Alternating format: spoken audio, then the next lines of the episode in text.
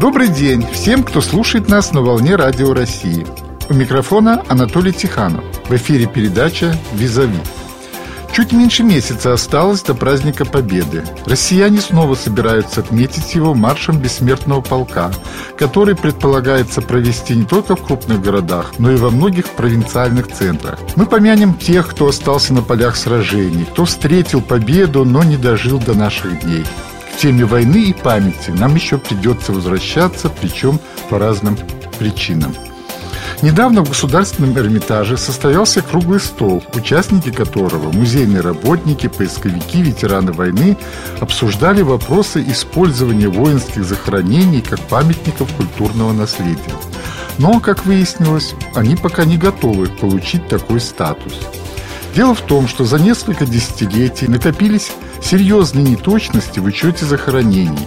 Необходимо снова сверить и списки погибших, чтобы один и тот же человек не значился захороненным в двух, а то и трех местах, как это нередко случается. В работе круглого стола участвовала научный сотрудник Псковского музея-заповедника Марина Сафронова.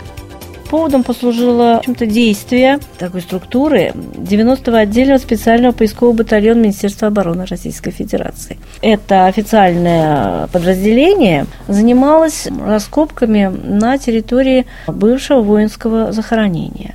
Это захоронение периода войны, но до наших дней оно сохранилось необозначенным. Их раскопки показали, в общем-то, уже сразу, и им должно быть ясно, что это были плановые захоронения на периоды войны, а то, что они обозначены, это уже наша вина, вина потомков. Потому что сразу после того, как появлялись э, воинские дивизионные, полковые воинские кладбища, на местах боев.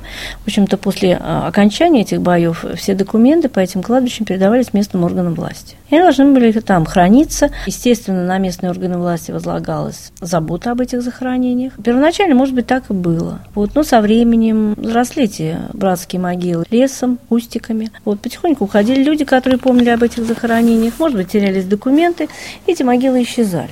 Восстановить их как объект исторической памяти реально, но восстановить их, наверное, не путем разорения и путем перезахоронения. И именно это возмутило хороших, добросовестных поисковиков Ленинградской области, именно это возмутило ветеранов Второй ударной армии, музейную общественность. То есть по-новому захоранивают, по да? По-новому захоранивают. Ну, речь шла о северо-западе. Ну, у нас не работают э, специальные поисковые отряды Министерства обороны. У нас э, поисковики – это общественные организации. Вот эти проблемы с таким вот стихийным перезахоронением, э, они обозначились везде. Есть они у нас, конечно. Э, дело в том, что вот эта фраза «война не закончится, пока не будет похоронен последний солдат. Ну, я считаю, что как-то к ней сейчас довольно спекулятивно относятся. Вот. Но я просто призываю вдуматься в то, что делается.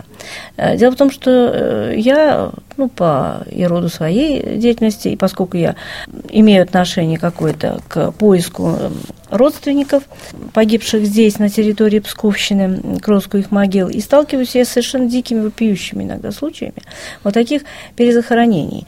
Э, они производились и в 40-е годы, когда имя переносилось на новые укрупненное захоронение, а сам солдат продолжал лежать там, где он был похоронен в 1944 году. То есть по документам он значился там, где он был похоронен после боя, а он, потом его опять ну, перезахоронили. Ну, вот я вам приведу э, пример. На линии Пантера похоронен, например, погиб в деревне Панева. Погиб он там. Похоронен он был в деревне, там, допустим, Гнилкина а перезахоронен в деревне Токарева. И э, у родственников, ну и у меня встал вопрос, а где же на самом деле он сейчас лежит?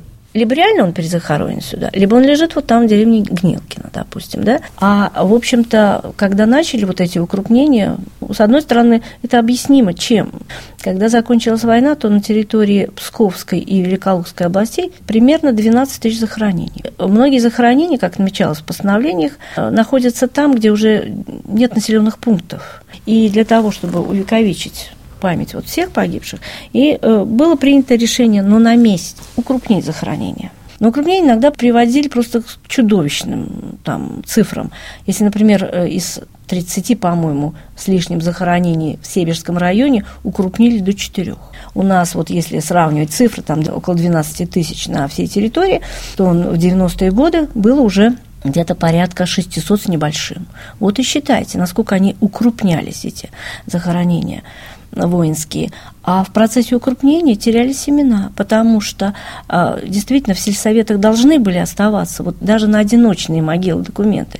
Ведь, например, в том же сайте мемориала, с которым знакомы все поисковики, там даже иногда можно найти схему захоронения вот того 42-го, 43-го, 44-го года. И, а, в общем-то, точно такие же схемы оставлялись и в сельсоветах тогда. Но с течением времени приходили разные люди, списки терялись, машинка плохо э, пропечатала буквы, mm-hmm. какие-то фамилии было не разобрать. И когда составлялся новый список, подбрали, например, значит, все списки сводили в один список. Ну и в процессе вот переноса фамилий многие могли теряться. И вот когда начинаешь искать кого-то, и э, натыкаешься очень часто на такие ситуации, когда теряются вообще целыми чуть ли не э, сотнями имена, пропадают они. Ну вот, например, недавно у нас так получилось, искали своего деда, такая Галина Мажулина из Тверской области, она искала своего деда. А дед похоронен, ну как, она его нашла. Дед похоронен э, был в 44 году в Подборовье, и э, сейчас он увековечен в Торошино. Проблем вроде бы нет. Стали смотреть повнимательнее копать, и выясняется, что дед погиб а, в деревне Подборовье, но не э, том, которая на Ленинградском mm-hmm. шоссе, а он погиб в деревне Подборовье под Стремуткой. Распространенное название. Да, у нас в одном районе только пять подборовьев. Все погибшие в том подборовье должны быть увековечены хотя бы. Я не говорю перезахоронены. Я уже теперь говорю о просто увековечены хотя бы. Должны быть увековечены в Стремутке. Но все они и однополчане. Ее деда увековечены в Тарошино. Значит, Тарошинский список мы с, вот с ней и еще с одним тоже внуком, а он тоже деда нашел. Дед вообще увековечен в двух захоронениях. Вот, и он тоже должен быть в Стремутке увековечен, потому что там он погиб, и там лежат его до сих пор однополчане.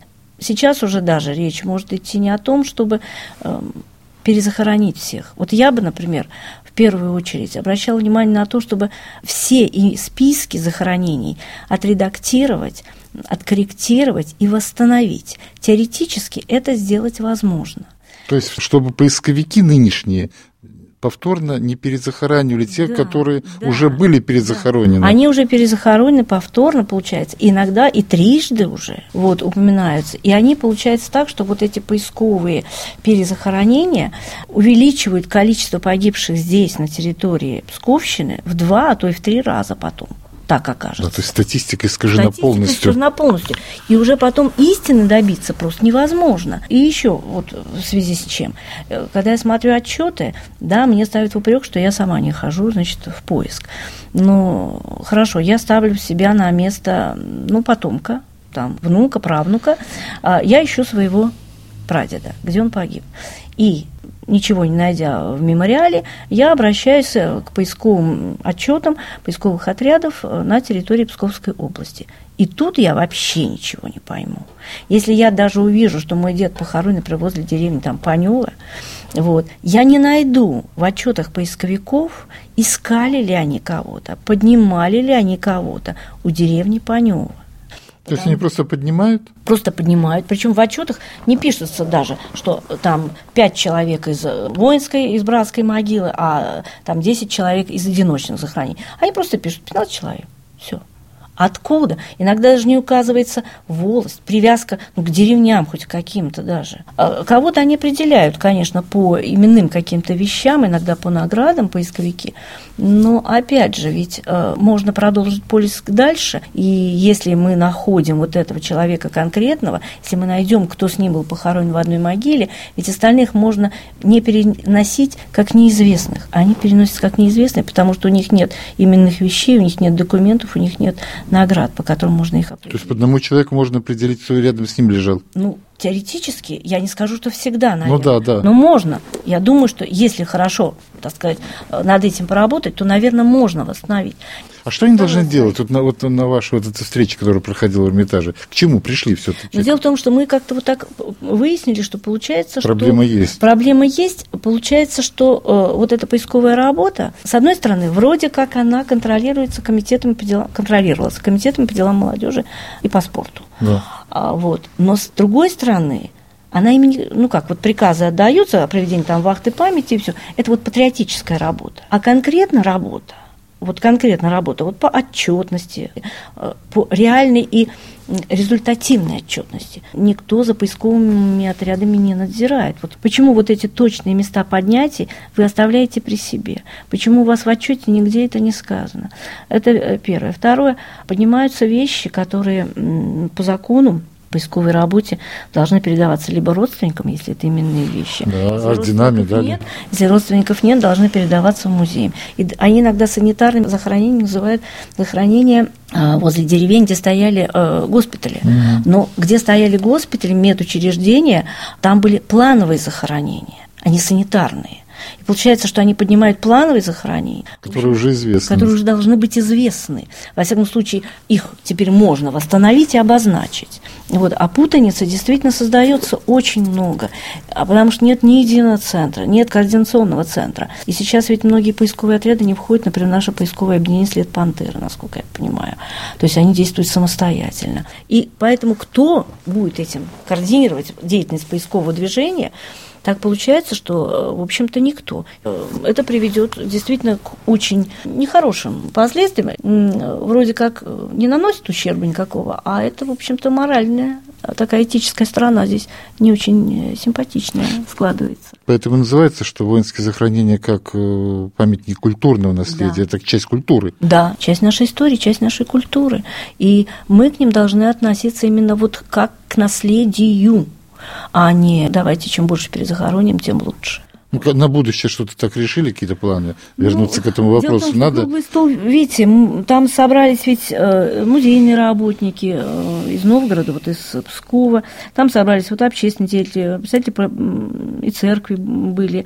И, в общем-то, решили вот такое просто обращение, постановление вот этого круглого стола, обращение э, к Министерству обороны, к Министерству культуры, чтобы вот этот вопрос все-таки решали сейчас и прорабатывали сейчас. Ведь самое главное еще сосчитать же нужно. Вот смотрите, даже по данным вот этих захоронений, а, если книга памяти 93 года дает 643 захоронения, по данным областного военкомата 9 года 707 захоронений. По данным счетной палаты третьего года счетная палата насчитала у нас всего 466 захоронений, а по данным военкомата на вот предыдущий год, значит, э, захоронений, относящихся к периоду Великой Отечественной войны, это только захоронений 786. Вот получается, данные военкомата 786, этот год 15, а в девятом году было 707. Откуда еще 86 захоронений? Надо сначала правильно их пересчитать. А потом, второе, выверить списки. Наверное, это дело ближайших лет. И хочется думать, что все не закончится только встречей в Государственном Эрмитаже – между тем, работа поисковиков продолжается. 25 апреля в Невельском районе на берегу Юпинского озера начнется очередная вахта памяти.